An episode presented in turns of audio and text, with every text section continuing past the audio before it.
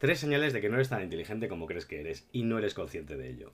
Ser inteligente no consiste en ser único, sino en ser una persona, en ser humano.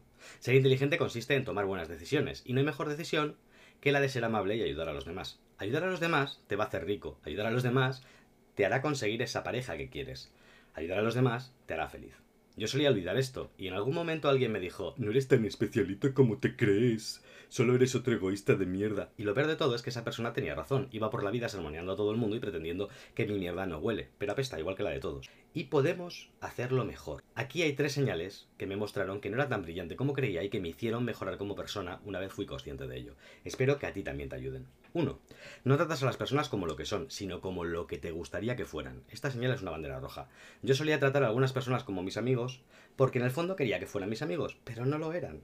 A las personas las queremos hacer encajar en nuestro mundo perfecto, donde todo tiene un sitio y un lugar, y la gente no es perfecta. Hay que entenderlo, las personas son como son, no como tú o como yo queremos que sean. Lección. Sé inteligente, acepta a las personas por lo que son, no por lo que te gustaría que fueran. Si lo haces, te te decepcionarás menos y te irá mejor la vida. 2. Necesitas demostrar lo mucho que sabes. La gente inteligente no hace eso. Si tienes algo que demostrar, no eres tan inteligente, amigo mío, amiga mía. Yo descubrí esto de la manera más difícil. Cuando alguien me preguntaba, solía hablar demasiado de cualquier cosa sin importar el tema. Necesitaba demostrar que sabía de lo que hablaba. Ahora cada vez que siento la necesidad de hablar demasiado para demostrar lo inteligente que soy, una voz interior me recuerda lo que dijo una vez Zenón de Sitio. Recuerda que la naturaleza nos ha dado dos oídos y una boca para enseñarnos que es mejor oír que hablar. Lección. Habla menos y aprenderás más.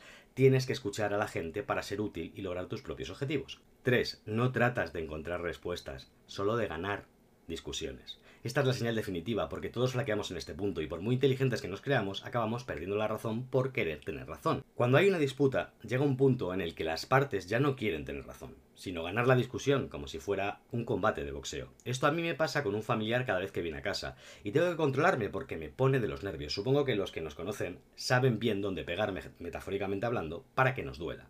Y al final pierdo el control de la conversación porque ya no se basa en compartir información ni puntos de vista, sino en ganar. Cuando me comporto así, vuelvo a mi infancia, ya no tengo 40 años, tengo 12 e intento ganar un premio invisible que no existe.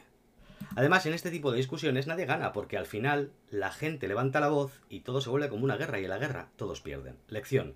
Cuando conozcas a alguien que te irrite y te saque de tus casillas, antes de iniciar una conversación que desemboque en una discusión y te lleve mentalmente a tu infancia, respira. Ya me lo agradecerás luego.